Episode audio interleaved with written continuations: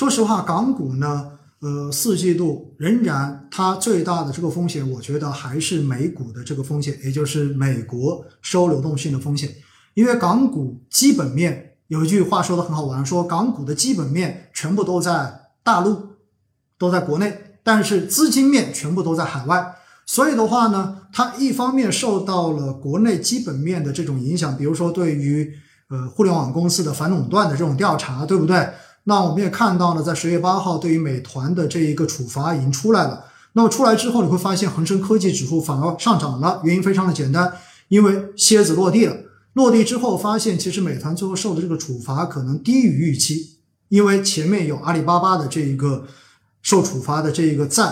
那么相对而言呢，这个美团的处罚是比预期中间似乎要更好一些的。因此的话呢，蝎子落地之后，整个。恒生科技板块都出现了比较明显的这种反弹，那这也说明什么？说明实际上哈，整个港股，尤其像恒生科技这样子的这种板块的话呢，本身它经过今年这么多的这么久的调整之后，它本身的估值已经降到了具备一定吸引力的时候了。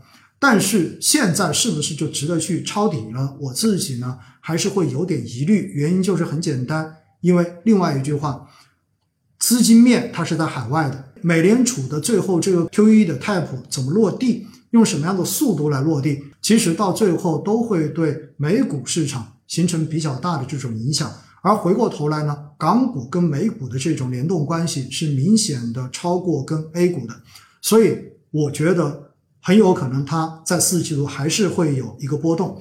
而另外一块呢，就是国内反垄断的这一个呃。相关对于基本面的这个影响是不是已经结束了？我个人也觉得可能还要再看一看。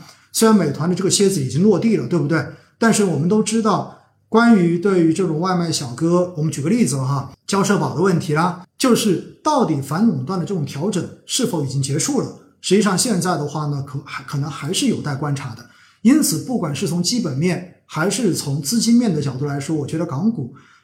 只能说现在已经开始逐渐的展现出了它的吸引力，但现在是不是就值得去进行大幅的配置？我个人还是会有一点点的疑虑。只是它的估值确实已经慢慢的开始展现出吸引力了，好不好？如果大家对于这个基本面的调整没有那么大的担心，而且的话呢，你也特别的看好中国的这些高科技的公司没有在国内上市的，因为今天有消息说小红书。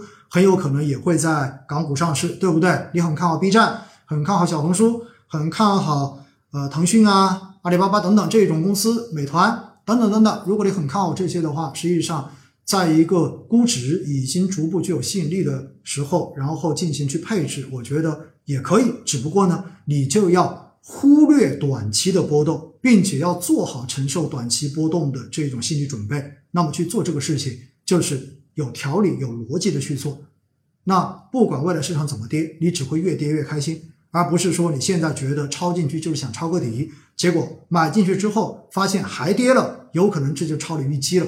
那么这个时候你的心态就会出问题，心态出问题，最后你的投资就会失败。